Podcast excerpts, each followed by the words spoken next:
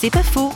Roland de Corvée a passé une année sur un navire hôpital avec sa famille, un break salutaire pour cet ancien directeur de l'entreprise Nestlé c'est pas forcément la décision d'un jour. C'est vrai que j'ai grandi dans une famille de, pasteurs. Nous avons aussi été, j'ai grandi aussi en Afrique où nous étions missionnaires. Donc, je dirais, j'ai toujours eu une sensibilité toute particulière et pour l'Afrique et pour le développement.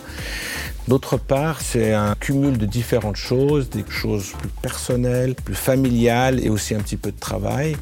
Mais en gros, c'est la conclusion. J'utilise souvent l'image d'une boussole.